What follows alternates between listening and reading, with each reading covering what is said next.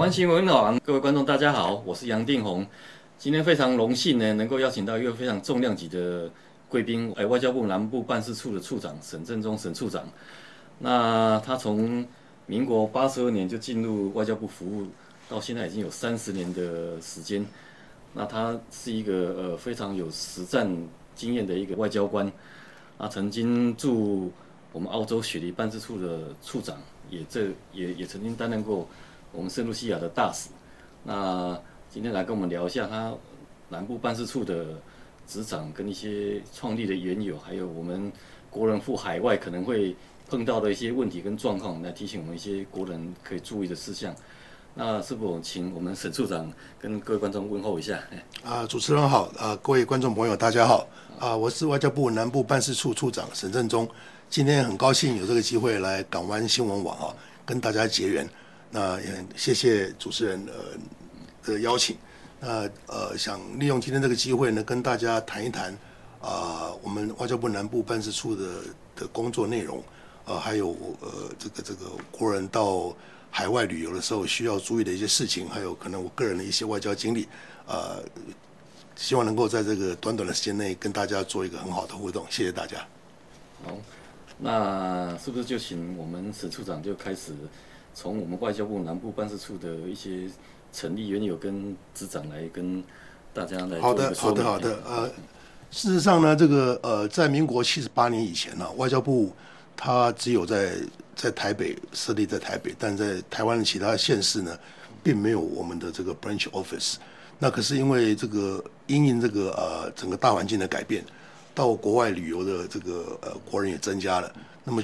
你要到国外旅游，就必须要持有我们的中华民国护照啊，所以我们这个为了应应这个南部乡亲的需求啊，啊，我们外交部在民国七十八年，呃，在高雄成立了第一个这个这个在外县市的一个分支机构，那叫做那个时候叫做呃外交部领事事务司驻高雄护照收发的服务处，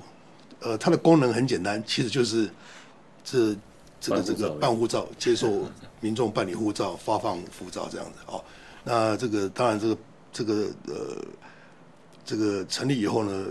办理的成效非常良好，能不的民众这个深深感受到说，哎，不用南北奔波到台北去办护照、领护照，就方便很多。可是这个随着这个这个时代的演进呢，我们外交部觉得说，这个办事处除了这个发发放护照之外呢，是不是还有其他的功能可以让南部的乡亲哈，这个这个个跟随着我们这个外交部的这个呃工作的节奏哈，了解一下外交部到底在在在做什么工作，然后需要让南部乡亲了解的哈。所以我们在一直呃检讨改进，然后到了民国呃民国九十七年呢，我们将。呃，这个原来只有单纯的呃办护照，还有办一些领务领务业务的这个功能的办事处哈、哦，把它提升提升为这个外交部南部办事处哦。那当然提升以后，我们这个呃功能也有所提升。哦，这个除了原原来的这个领事事务之外呢，我们也希望说能够呃在南部地区呢推动这个、呃、所谓的公众外交。那所谓公众外交就是说。利用很多的这个跟地方政府互动的机会，哦，还有到大专院校去跟同学们演讲互动，哦，到一些民间组织，比如诗词会、青青商会，哦，这个这个或者佛人社，做一些呃跟当地群众的互动，让他们了解说，哦、就是多一些宣导，让对更多国人能够了解对了解外交部的辛苦啊，这个外交部的 外交部的一些工作的点点滴滴哈，然后这个提醒国人。然后希望他们能够对外交部的同事能够有进一步的支持，知道说我们外交部在前线的工作的同仁是非常非常努力的啊。那我举一个例子来讲，譬如说最近这个最热门的就是呃以色列跟这个巴勒斯坦发生的发生的战争啊。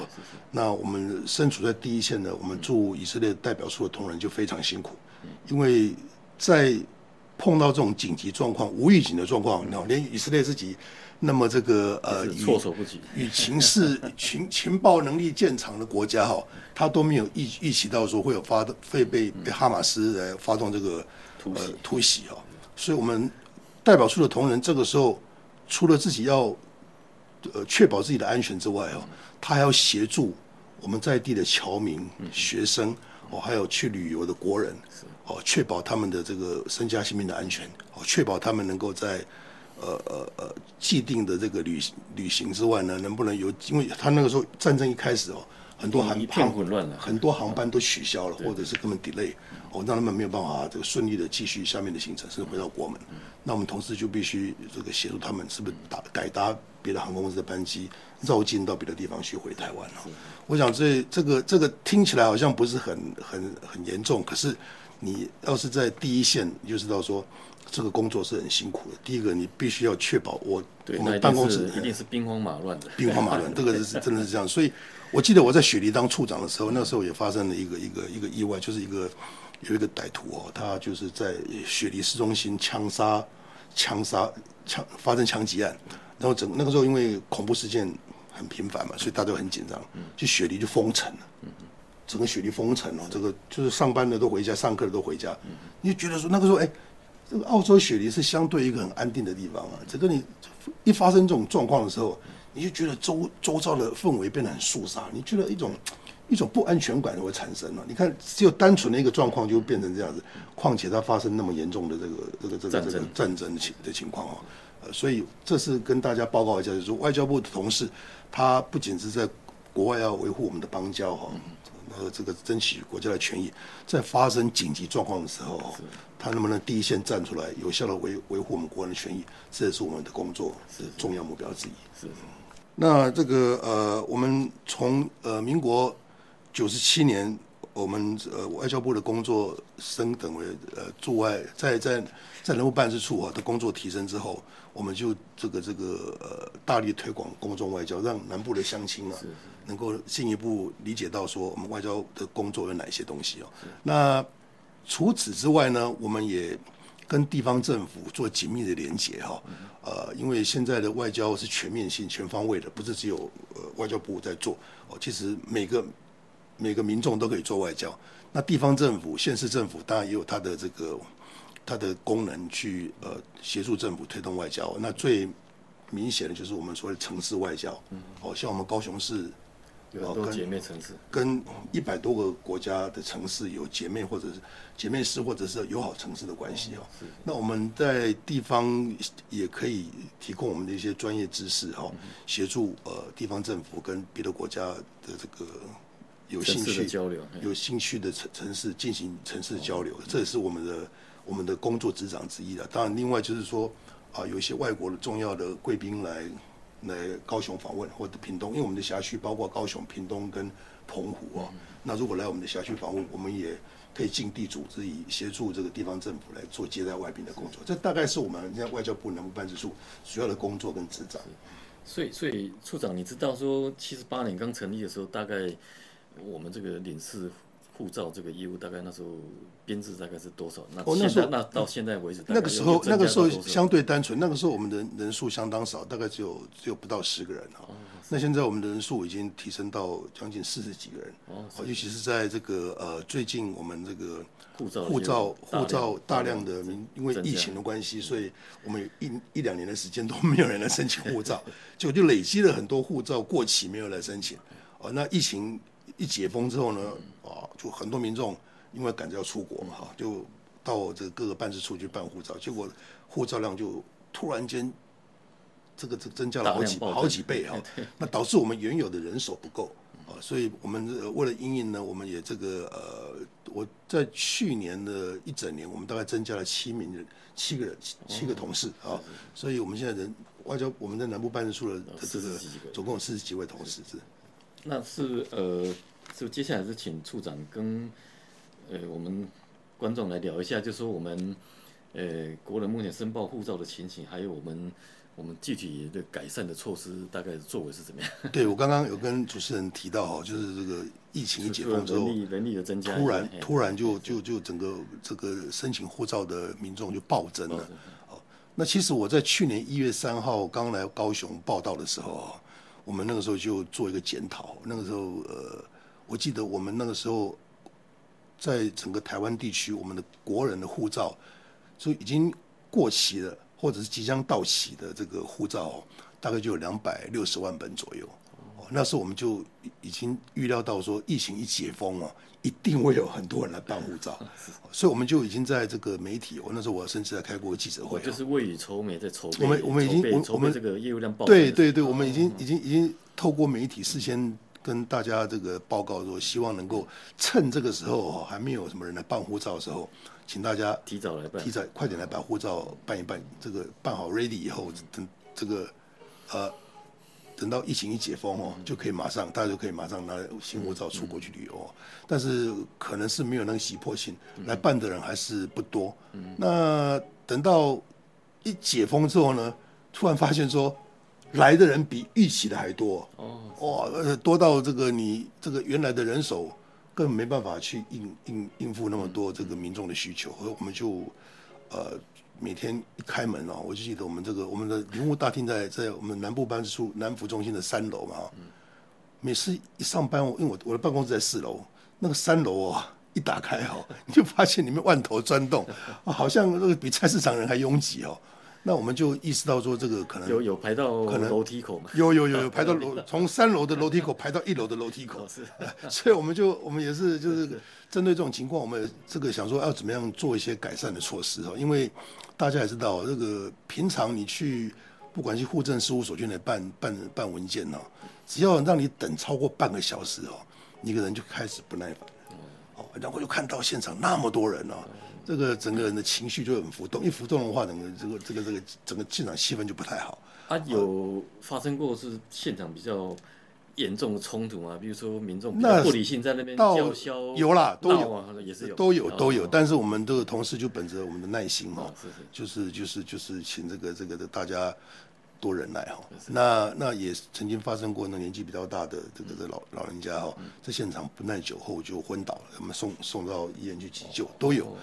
但是但是对，但是但是状况并不是很多了哈。那呃，我们这个在想说，怎么去改善这个状况哦？所以我们把所有的柜台全部打开了，哦，然后我们增加了七名的这个的人力，哦，然后状况还是没办法在短时间之内解除哦。后来我们就呃决定跟上网预约制嘛，对对，那个时候我们有推动上网预约制，现在还有，但是就是说很多民众他可能尤其是年纪大的哈，他可能不知道是怎么去去做这个上网预约的工作，上网动作，所以他们呃我们就是就是呃跟同事研究之后呢，决定在那个我们南部行政院南部服务中心的一楼哦，增辟一个一个一个一个柜台哦。让这个来办护照的民众，他可以事先在一楼拿到号码牌，好，然后他可以在一楼，呃，比如说做影印呢是事前准备的工作，对，让我们同事先先跟他检查他的文件齐不齐备，他的这个照片是是不是符合规定啊，然后各方面的状况是 OK 的，然后把这个护照的申请书列印出来。我这我对我觉得这个非常重要而且很棒，因为我自己提自己现在的经验不是办护照，就是说。我们去办一个事情的时候，有时候突然间排队，可能排了很久的时间，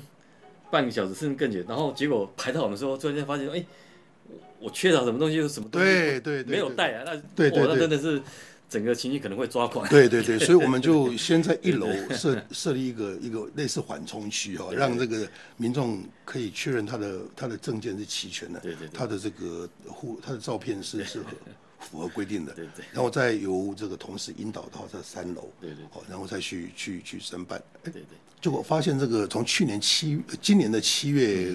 初开始哦，开始试办了几天，发现效果非常好，嗯，那我们就决定说，呃，这个这个这个在一楼哈，就确定设立这个这个这个这个一个新的柜台，然后从那个时候开始呢。你就不会看到三楼那种万头钻动的这种对这种场景。所以，对对推行的这些改善措施以后，我想应该减少很多民怨，也减少很多大家等待的。对对对，因为因为第 第一个哈，你你我们的三楼领务大厅本来这个空间就不是很大，嗯、那你现在一楼设了一个呃这个这个先期的这个检查的区域哈，窗口对窗口哈。那你就呃相对的，你三楼的人看起来就不会那么的拥挤。然后这同时呢，下面在检查，上面在办的护照，然后完了以后，那么人走了，下面上来哈，所以整个这个整个这个流程就变得很顺畅。然后民众等待的时间大概也不用那么久，好，所以这个就像主持人讲的哈，这民众的 complaint 也变比较少，哦，就比较少看到这种 complaint，而且而且哎，这个这个民众来申请的时候，他们觉得说。好像没有想象中的人那么多，时间要等那么久嘛，好，这个感觉就比较也比较这个这个这个 comfortable 一点。哦，那但是我还是要跟各位报告，其实我们每天在发放新的护照，我们一天现在最多大概可以这个自发三千本左右的护照给南部地区的的乡亲朋友。但是呢，你也要知道，每天有护照在过期。嗯，好，就是说。这个的这个这个，我我的了解是到目前为止哦，其实我们还有两三百万的本护照是已经过期或快过期。嗯，好，所以我们这个想说利用这个机会跟各位观众朋友报告哈，这个我们南部办事处有所谓的这个网络预约的登记哈，就是说你可以到网络上去去先把你的资料简单资料填好，好，然后做好预约的工作。那等到你预约到的那一天的那个时候，你出现在我们的领务大厅，哦，这个时候就大概就不需要等太久的时间，等五分钟、十分钟就可以轮到你。那办理时间可能就五分钟、十分钟就办完，总共加起来不会超过半个小时，就很快就可以把你的这个护照的申办业务的这个申请的状况把它处理好。那另外我要利用这个机会提醒我们的这个观众朋友，就是我们希望大家尽量避免在这个礼拜一或礼拜五的早上来办。因为我们的这个我们的这个实务去去去了解哦，礼拜一跟礼拜五的人特别多啊，所以说你如果这个时间上许可的话，尽量安排到礼拜二、礼拜三、礼拜四来，那个时候的这个这个申办护照的的民众比较少，相对的比较少，所以等待的时间也可能更少一点。嗯，是是。好，那接下来是不是请我们沈处长来跟我们聊一下，就是。呃，现在现在这个青年学子啊，赴海外度假打工的这个也也蛮多的哈。那有有没有什么需要跟跟我们这些学生来来来做一些提醒一些一些？对这个呃，其实度假打工哦，这个 idea 在西方国家很早就有了。那我们。台湾是在呃外交部在两千零四年的时候提出的构想，然后开始跟很多友好国家进行这个这个协商哦。那到目前为止呢，呃，我们总共跟十七个国家签订有度假打工协定哦，包括大家很熟悉的澳洲、纽西兰，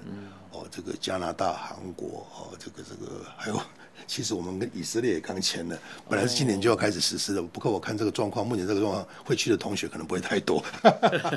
然后呃，我印象就是澳洲打工的那个工资好像是不是好像还蛮高的？哦，这是因为好像都比我们台湾的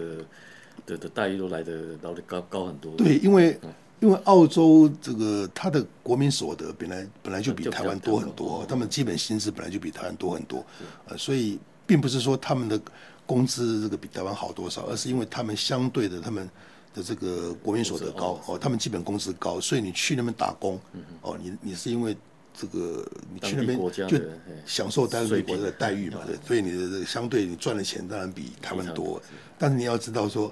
呃，所得高，消费也高哦，除非你去那边这个过得很这个缩衣节食的生活 啊，否则的话你钱 钱很很快花完了哈。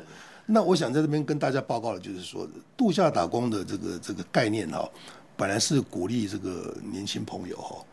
趁着这个年轻的时候，到不同的国家多多走一走，多看一看哈，去开拓自己的视野，去了解当地国的一些历史文化、风土民情，然后去实实实行这个年轻的壮游的这种这种这种心愿哈。呃，所以我们的前提是去度假。度假到快没有钱的时候，再去打工赚钱，哦，去买你的机票，去买你的这个这个去支付你的这个呃旅馆啊，或者是这个这个这个这个餐饮的这个餐饮的支出哦。可是我们发现说，呃，刚刚主持人提到这个这个澳洲哈，以澳洲为例哈，很多的这个度假打工的性质已经被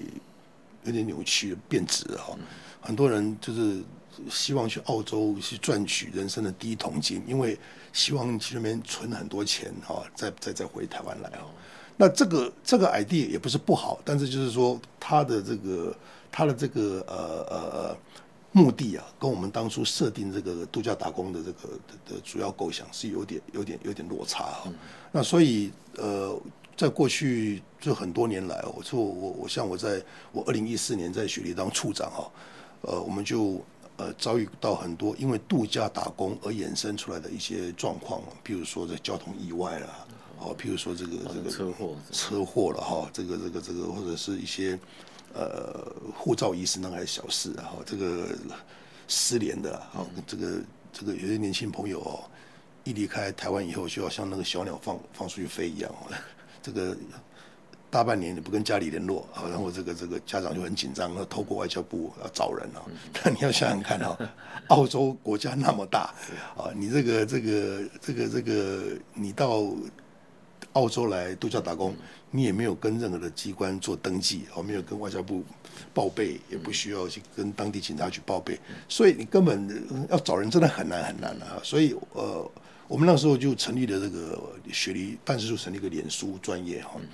那透过脸书哈的这个连接哦，倒是让我们找到很多人啊。警察没有帮我们找到人，但是我们透过脸书找到很多人。那我我想就利用这个机会跟这个听众朋友报告，就是说。如果你的子弟有去这个呃呃海外海外去度假打工哦，这个有两件事情最好先做好。第一件事情哦，就是说我们这个外交部领事事务局有一个这个国人出外的这个出国登记的这个一个一个网页哈。如果说您呃可以在这个地方注记一下，上去出国前花个十分钟登记一下，确定你要去什么地方，可能会住宿在什么地方。那在外交部领务局留下记录，到时候要去找您就比较比较容易，容易找一点，还比较比较不会大大费周章哈。第二个就是说，呃，在国外不管是旅游度假打工哦，希望大家都能够先买好这个这个出国旅游医疗医疗保险，好，因为这个大家知道，呃，我们台湾的健保是全世界有名的哈，但是很多人就。Take it for granted，以为全世界都可以可以享受这种福利啊！事实上，你当你踏当你踏离国门的开始哦，你就没有办法享受健保的这种带来的方便性跟这个可依赖性啊。所以到国外，而且很多地方它医疗这个费用是相当昂贵，对对，嗯，在像澳洲哈，像这个美国都很昂贵。所以这个不怕一万，只怕万一。您这个万一如果这个没有把医疗保险先买好，等到。真的出了什么事的时候，你赚的钱都可能不够付付你医药费啊，所以把医疗保险先做好哦。这个我想，这个这个呃，这个可以可以让大家知道说，呃呃，台湾政府呃，我们提供了一些很多的很多的这个福利哈，医医疗保险哈，我们的健保并不是全世界都可以可以享受了。你这个到国外以后，大家为了自己的这个生命安全，为了自己的财务来着想。最好是先买好医疗保险，是是是。然后最后一点就是说，呃，我们呃外交部呃提供一支二十四小时的紧急救援电话哈，呃，请大家把它记好。这个电话全世界都有用，不管在以色列发生战争或是那里发生意外，打回来台湾嘛，对不对？没有，他就是拨拨一个电拨一个拨一个号码，不管在哪里都一样拨这个号码，就零八零零零八五零八五零九五零八零零零八五零九五啊。您帮我，您您救我哈，零八零零零八五零九五，这个电话我们是二十四小时都有同仁会会协助，呃，只要这个发生什么状况，打这个电话，呃，这个我们会有同事会提供你们第一第一手的援助哈，然后让你的这个状况，呃，either 是透过当地的代表处的办事处同事，或者当地的台湾台湾的这个友人哈，提供应该有的协助。是。那前一阵子哦，就是我们最近可能比较没有这相关的新闻报道。前一阵就是也发生了很多我们国人呃赴海外求职遭诈骗啊，什么甚至被比如说呃什么去去卖器官什么等等，然后都比较发生在柬埔寨什么等等的那个 那个国家那个。那这方面就说是不是请陈处长来跟大家聊一下？就说我们在赴海外求职的话。呃，有有什么应该要可以可以事先去过做一个筛选的一个过滤过滤一下，就是不要去误导这些这些很糟糕的事情，这些这些陷阱。对，这个这个这个是一个很重要的一个一个一个，希望国人能够知道了哈。呃，我们要了解哦，这个这个这个很多广告，其实您只要多花一点这个心思啊，去去去了解一下，就可以确定它是不是一个是一个好的工作或者有状况的工作。你想想看，这个你你想想看，这台湾的一般大学毕业生，他大学毕业到工社会上去求职，他一个月的薪水就是两三万块，刚开始三四万块嘛。那怎么会有一个到海外工作的机会哦？提供来回机票，然后食宿，哦，然后你的这个这个这个月薪，你的这个年薪是百万，好，然后英文不好没关系啊，然后电脑也是要基本的一些功能会就好了。你想想看，有这么好的工作，为什么这个这个这个这个这个轮得轮得到你，轮不到我了？哈，那个，所以我觉得这个很多的这种诈骗集团哦，他们这个在实施这种诈骗手腕哦，都是就从人人人性的这个贪啊贪念啊来来来来来切入了哈，呃，所以所以呃，很多东西其实在事先呢就可以防范哦，只是因为。我我觉得可能年轻朋友可能他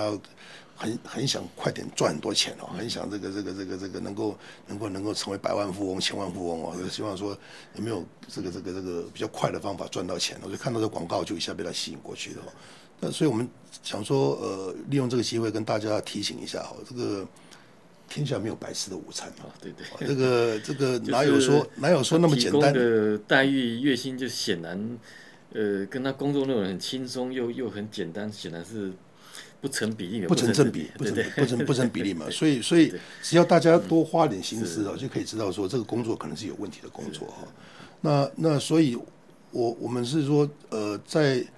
在这个呃过去这段时间里面呢，国人到这个东南亚，尤其是柬埔寨、缅甸哈，这个两个国家去去去求去求职去工作的哈。呃呃，要特别小心了。将来这个地方哦，呃，因为它基本上这个地方是公权力啊，比较比较难到达哦，所以你出了状况，如果真的被怎么样的时候哦，这个政府要营救也相当吃力哦。那即便是如此，我们呃有稍微做了统计，警政署做统计哈，呃，到七到今年的七月二十四号为止哈，我们呃总共受理了七百大概七百二十三名国人。遭诱骗到东南亚去，这个这个案件案件，那我们成功协助了四百七十九位回台湾，并没有完全救回来哈，大概大概大概这个这个这个有有大概百分之八十，百分之八十有有有救回来哈。那这个这个呃，我们希望说将来就这个像主持人讲，最近发生的比较少，大概我们的呃这个政府的相关的宣导工作还有起了一定的效果哈，呃呃。最近好像状况比较好一点，没有没有说像以前那阵子。因为因为因为呃，像这个呃，国人赴海外可能受到这些，哎，这这些破案或一些什么求职陷阱的话，那所以所以你们跟警政署大概是怎么样的分工？因为警政署应该是。在海外应该比较没有他们的能力嘛，所以有其实其其实其实这个这工作是不是我们还是外交部来协助？不是我们我们这个这个政府都是一体的哈，所以所以当然我们这工作有有有这个不同的分，像主任讲不同的分工哈。但是呃，像我们跟很多国家哈呃签订有这种警政合作的协定，哦，然后呃我们驻外管处哈跟当地政府的这个相关的安全机构也都有很多的这个。呃，多方面的合作哈，所以所以呃，我想很多状况就是说，就是说呃，可能是这个年轻人的家长跟跟警察去报案了，然后报案以后，这个警政署相关单位会把这个状况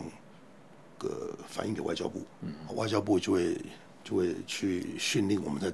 当当地的代表处。哦，去去先去了解哦，然后。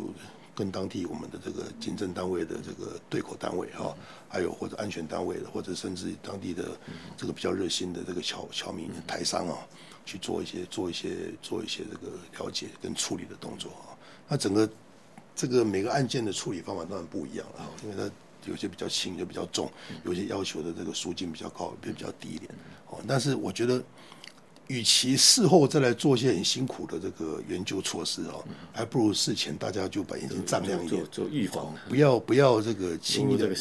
轻易的轻易的被这些不实的广告欺骗哈，然后去这个这个这个这个去陷入这种不测的这种状况哈，因为每个人都是这个这个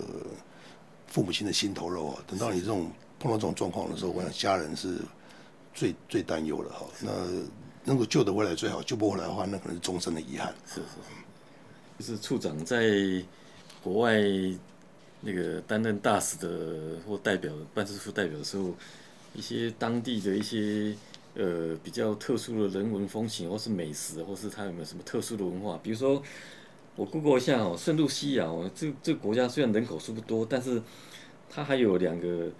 呃两个国人啊，他得到诺贝尔。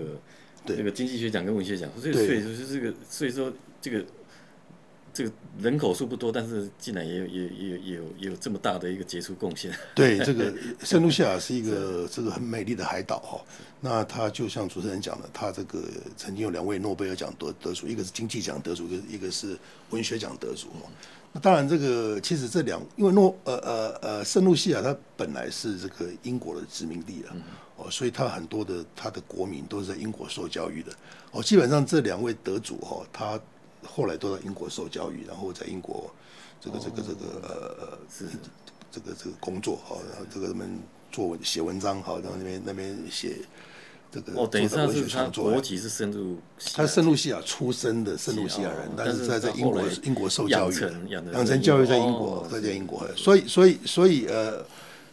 不管是他在哪里受养成教育了 哈，这个，但是他的母国圣露西亚，当然是栽培他这个这个成为成为这诺贝尔诺贝尔奖得主的最大的营养养分来源。他的整个家里都在在圣露西亚，所以我觉得这个有时候不要看，呃，国家好像土地面积比较小，人口比较少，就好像这国家不怎么样。事实上，这个这个只要努力，还是大有可为的哈。那尤其是我们台湾两千三百万那个。的民众哈，我们的实力是非常非常可观的。这个尤其这个大家，呃，只要一到国外去哈，提到台湾这两个字哈，这个人家都会，大部分人都是持正面的想法。有些国家你一讲出这个名字以后，大家的想法就比较负面一点。但台湾我们走遍了这个全世界哈，这三十年来我在外交部服务，其实很多国家的这个人民啊。对台台湾的观感都很正面的，对，评价都很高嘛。对对对对，所以像像这个呃，我在我在澳洲雪梨服务的时候，澳洲政府也对台湾相当友善哦，尤其最最近这这近十年来，哦，前一阵子他们的这个就昨前两天嘛，他们的这个前总理 Morrison Morrison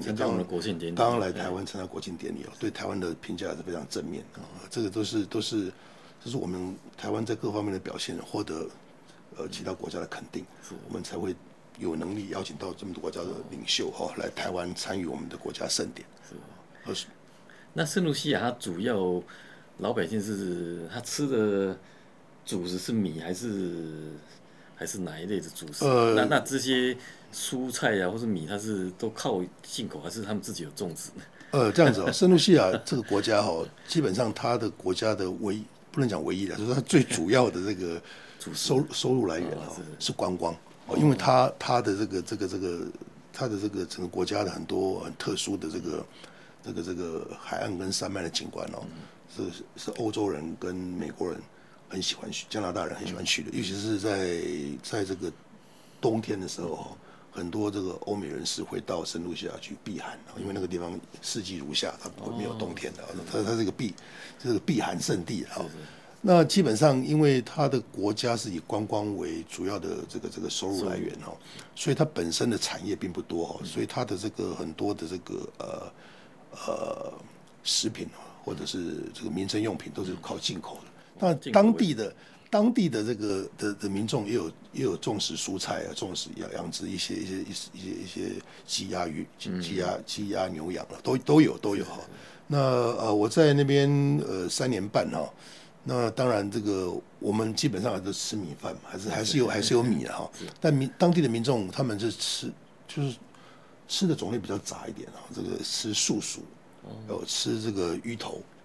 哦，地瓜，哦，然后这个这个这个也有吃也有吃米，都都有哈。那可是呃，我想这个呃呃，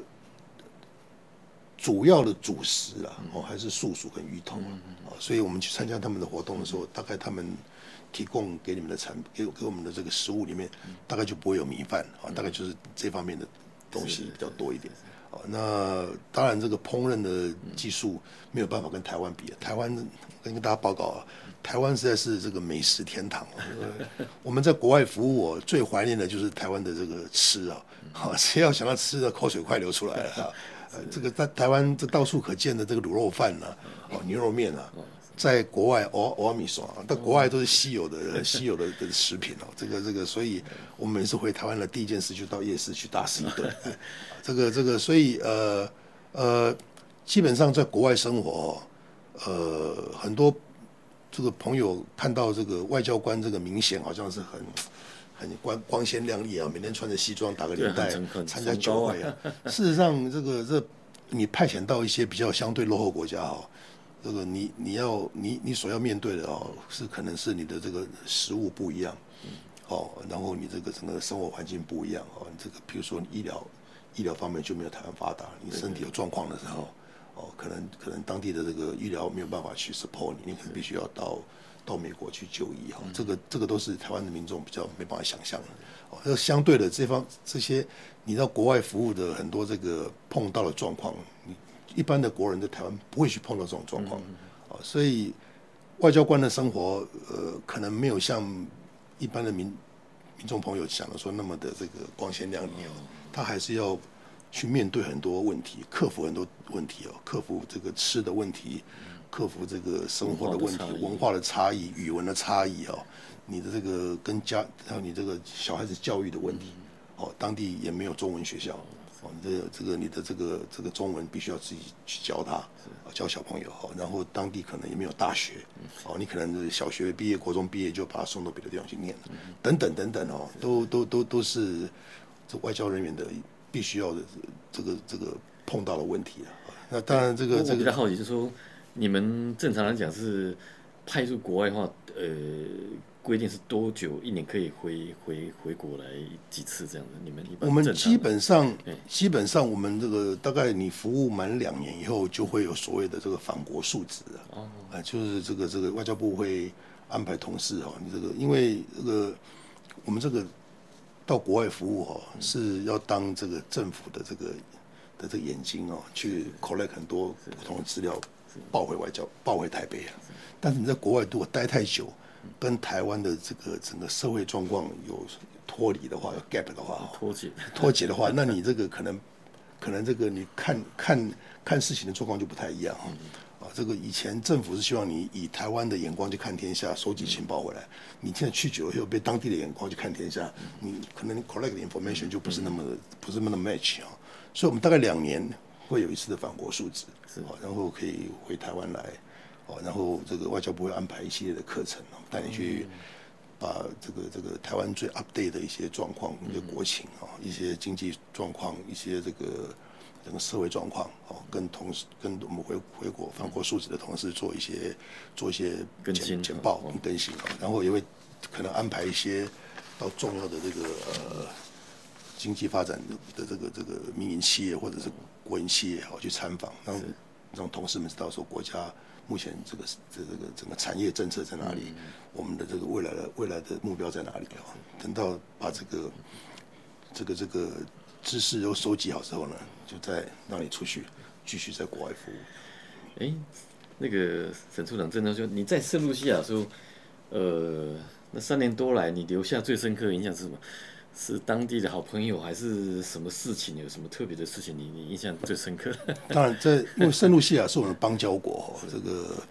跟大家报告一下，现在我们邦交国已经只剩下十三个十三个邦交国，你好。那我当初其实从雪梨这个接到这个外交部的这个指示，说要去圣露西亚服务的时候，事实上那个心里我是非常忐忑啊，也是非常不安的。为什么？因为那时候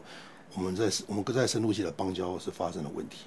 哦，发生的问题。这个这个，我们我们如果大家有变化，有空去 Google 一下那一年的这个二零二零零二零零六年呢，二零零六年底，二零零六零七年初的时候哈。呃呃，那个时候整个这个这个圣露西亚的这个新任政府哈，他们是想要跟中国大陆亲中，想要跟中国大陆建立连接，建立连接的哈，所以整个整个状况并不是那么乐观啊。所以我是，其实我那个时候就有点临危受命，被派去圣露西亚，等于是接任有点像危机处理嘛，去去接任大使的工作。所以我想，呃，去了这个圣露西亚的前半年哈，大概是比较辛苦的，是我印象最深刻的。因为那时候跟全馆的同事哈，我们这个整个大大使馆的同事，根本就是夙夜匪懈啊，这个压力很大嘛，这个 压力压力很大，因为因为这个这个身为一个外交人员哦。我们最不愿意这个承担的就是当一个断交大使，好，这个这个，因为这个断交大，因为要要要这个建立一个邦交国很不容易哈。那断交之后呢，这个这个这个这个整个的这个责任哦，必须要大使一个人扛起来哈。所以我那个时候去的时候，我们就整个大使馆只有五个同事哈，我们几乎都是生活在一起、吃饭在一起、睡觉在一起。希望这个这个打通这个圣露西亚的任督二脉哦，透过跟当地的这个政治人物哈、媒体哦和一般的百姓各各他们的相关的组织哦，跟他们的互动哦，让他们了解说，呃，台湾是很真诚的，想要跟圣露西亚这个这个当朋友哦。然后当然这个呃，我们之前的呃。几位大使哦，在圣露西亚把这个工作扎根扎得非常好，所以我去了以后，大概经过半年了，就把这个状况稳定下来了。然后我是二零零二零一七年的呃二零一七年的三月底任，然后当年的呃二零一七年的年底吧，十一月吧，他们的总理就跟他们的跟他的夫人哦就。呃，正式来台湾进行国事访问啊，然后我也陪着他们一起回来，那也受到这个我们政府还有蔡总统的非常高规格的接待啊，给他们军礼欢迎，给他们国宴啊，大概大概这个经历是一般的人比较不会有的了，是。哦，也对我来讲也是一个人生的一个很大的这个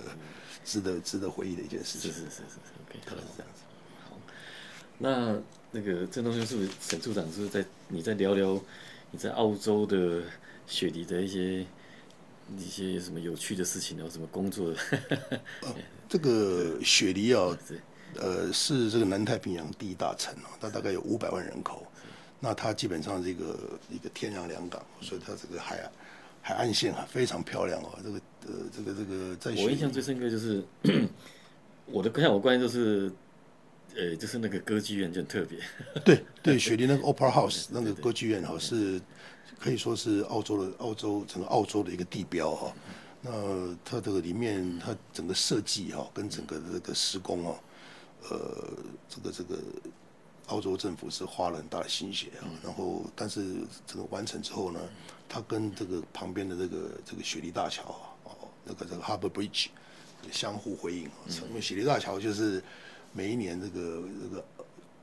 雪梨放烟火，新年烟火的释放点，那个地方这个这个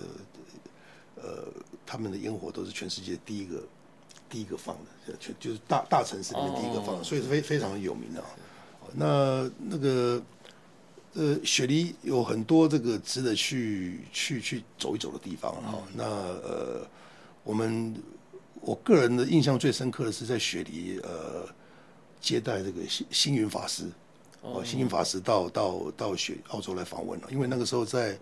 在雪梨，我们办事处辖区有一个这个佛光山的一个海外的一个一个一个一个一个一个一个寺庙，寺庙叫做南天寺哈，南天寺这个是当地这个佛教界非常敬仰的一个一个寺庙，然后我在的时候刚好呃南天寺要成立一个南天大学，嗯哼，南天大学，那星云法师也。专程从台湾飞过去，这个雪梨主持这个开学典礼哈。那时候星云法师他的身体已经不是很好了哈，这个这个，但是还坐着轮椅还是过来了。然后呃，那个整个开学的大典呢，受到这个澳洲政府相相当大的重视，所以那个时候澳洲总理 Tony Abbott 他也亲自出席了这个开学的典礼啊，然后。也在那个典礼上，我们这个 Tony Abbott 也见到我们那时候驻澳洲澳大利亚代表李大为，嗯，李大为李大使啊，现在是海基会董事长，所以这个，所以我们说星云星云这个大师啊，这个也帮我们台湾做外交啊，利用这个 安排了一个一个一个一个南天大学的开幕典礼，让我们的驻澳大使跟他们的澳洲总理能够见面啊。那我刚好这个活动的区域是在我的辖区嘛，那我在中间也扮演一定的角色。那个人认为说，这个这个这个状，这个这个历史事件呢，是我觉得我在澳洲雪梨啊，我我觉得是我最值得怀念的一件事情。那你在澳洲也有有有有有比较喜欢当地有什么特别的美食吗？澳洲本身，澳洲其实哦。它也都是跟我们高雄一样，都是澳洲很多海产嘛，对不对？澳洲是这样子，澳洲是一个物产非常丰富的一个国家哦。你想想看，它土地面积那么大，它人口这个是有两千五百万人口。那这个这个澳洲的美食，他们最有名的、最原始的这个早先从英国带过去就是 meat pie 嘛，就是肉肉饼啊，就是类似我们的类似我们的这个这个这个这个这个什么那个馅饼。类似类似类似馅饼，那不还不太一样啊。反正那里面包包的不同的肉啊，那 meat pie 啊。但是这个这个都是以前比较早期人留下来的观念。其实澳洲现在它是一个非常多元文化的国家哦，所以它的这个人口也很多都是移民过来的。所以从早期的意大利、希腊移民，哦，到中后期的这个这个这个香港九七之后，很多香港的移民哦，然后我们台湾的移民还有东南亚，因为这个呃像。呃，马来西亚、新加坡有很多移民到澳洲去，因为他们都是属于大英国协的，嗯、所以很多就移民到新加坡去。所以在新在在澳洲哦，其实你可以享受到很多不同的美食，很多异国美食，很多其实都不能讲异国美食，这是他们当地的美食，因为都是他们当地的人呐、啊。啊，这个这个这个这个，所以我们那个时候开玩笑讲说，其实要吃最好吃的这个广东的点心呢、啊，广东的点心呢、啊，烧麦啊那些这个这个这个，其实香港九七之后很多。一流的师傅，这个餐厅的师傅都移民到加拿大，移民到澳洲去了。所以你要到加拿大、到澳洲去吃广东点心，可能在当地当地也吃不到。所以在澳洲，呃，吃是非常方便的，很方便，而且东西都很新鲜。哦，因为他们政府对于这个食物的这个这个卫生品管非常的重视，非常重视。所以，所以我们在欧洲这个这个这个这个。担任这个外交的工作哈，其实我们是觉得相对的来讲，第一个离家里也不会太远，哦，飞机大概七八个小时就到了，哦，然后也没什么时差，我们跟澳洲只有两个小时的时差，跟雪梨哈，所以所以在那边跟台湾可以几乎几乎讲是同步啊，然后这个生活很便利，医疗医疗设施也非常好，然后整个大环境非常好，这个这个空气很好，所以我觉得。雪梨是一个非常令人难忘的城市，我们那边也交了很多好朋友。哎，我有机会再回去看一看他们。哎，所以那时候你有跟袋鼠互动嘛？拍很多照。有啊，有了袋鼠。其实我其实我跟澳洲的姻缘很深呢、啊。我这个第一次外交部在外交部服务，第一次外放就是放放到澳洲去。我第一次就到墨尔本，我在墨尔本六年。是，是，哦，然后经过了十几年以后，又回雪梨当处长，所以，所以这个袋鼠在二十年前就经常跟他互动，跟吴伟雄跟袋鼠都有互动，哎，是是是，对。哎，处长，我看你有一个之前也当外交部国会事务办公室执行长，就是类似在在地方议会来讲，就是类似国会联络人，国会联络人，国会联络人，国会联络人，对，就是就这个我。我在呃，其实我不瞒大家讲，我在进外交部服之前，我是在中央社担任记者。嗯、那那时候的这个我主跑的路线就是立法院。所以后来处长你是用高考的资格考进外交部？哦，特考，我们特考，我们外交领外交领事人员特考，我是外交领事人员特考第二十五期考进去的，用特考考进去的。然后在立法院，所以我在当记者的时候就跟立法院有一些有一些渊源哈。那个时候我记得那个时候刚好是。呃，所以你那时候就是跑立法院。对，我在我在我大概立法院跑了大概两三个会期吧。那个那时候在在中央社的时候，那时候刚好是这个报禁要解除，然后整个这个国会也蛮混乱了。这个打架那个朱高正啊，最最最朱高正这个这个最最最 最这个。那时候你有在现场吗？哦，有有，我看到 朱高正跳到这个主席台去打刘打刘阔才那一刹那，我是在现场。哦，OK，所以我在立法院认识一些人啊。等到进外交部服务之后呢，我在呃墨尔本回来，呃还没去洛杉矶之前，就先在国会市已经当过组长了，当过当过一年多快两年的这个时间，然后后来从深入下，后来又吴钊燮部长又又安排我到国会市当召集人，大概就是因为可能早期当过记者，在立法院有一些有一些有一些朋友吧，所以后来外交部就安排我到国会市去担任那个服务的工作。哦，是是是。借重你的专长呢，就是之前的工作的一些人脉。对对对对对，这个 立法院是一个这个台湾的这个政治的这个这个这个很重要的地方啊。对于很多行政机关来讲，立法院是一个必须要经常跟他们互动的地方啊。因为立法委员是人民选出来的，他代表人民监督行政部门啊，所以所以很多的这个施政状况要让委员们了解。你了解之后有互动好了，有这个将来推动会比较。比较阻力比较小一点。哎，那个处长，我跟你聊一个比较轻松的话题，就是说，像你在做驻外代表的时候，呃，有没有受到一些美人计的诱惑，什么金钱诱惑来从你这边要想要获取情报？有没有实物上我们看电影的这种这种情节，你在身上你有碰到吗？这个这个可能可能。可能我的运气比较不好，没有碰到。没有这个，我觉得，我觉得很多很多状况可能呃，在执行工作的时候跟电影电影演的不太一样啊。呃，我们其实其实大部分的这个驻外同仁都是都是很兢兢业业在做事的哈。所以所以只要我觉得，其实其实我觉得当外交官哦，有一项人格特质很重要，就是你要。非常热爱你的国家，嗯，你这个如果说就是忠诚度了哈，忠诚度要很高。你如果说忠诚度不够高，你不热热爱国家的话，就像主持人讲的，可能会有很容易动摇。这个这个会有 就有有一些可能外来的诱惑，可能诱惑就会产生了。那一产生的时候，你如果本身定力又不够的话，很容易就就有状况要产生了。所以我觉得这个呃，就我本人来讲，我没有发生过类似这种事情，没有碰到，倒是有碰过。呃，这个其他国家的。大陆，大陆那个时候一些高高级官员呢，嗯、要来投诚。哦，在投诚就是这个这个，在我在学雪梨当在墨尔本当秘书的时候，哎，那就的确发生过那种拿一张报纸或拿一朵花在公园几点的时候，做做一些联络联络的这个联络的暗号，有有有发生过，但是后来那个案子也不了了之，因为那个人后来跑掉了。对。对。诶，处长的状况可能跟我的经历有一点，跟社会普遍一般老百姓认知也不太一样。就是说，我担任过台湾小姐呃模特选拔的评审委员，是啊，还有亚洲小姐，还有很多很多选美的评审委员，是。那我一些好像也都会有一些呃偏差观，然后说，哎，你们这个评审委员是不是呃呃也接受可能就是是选美小姐她的。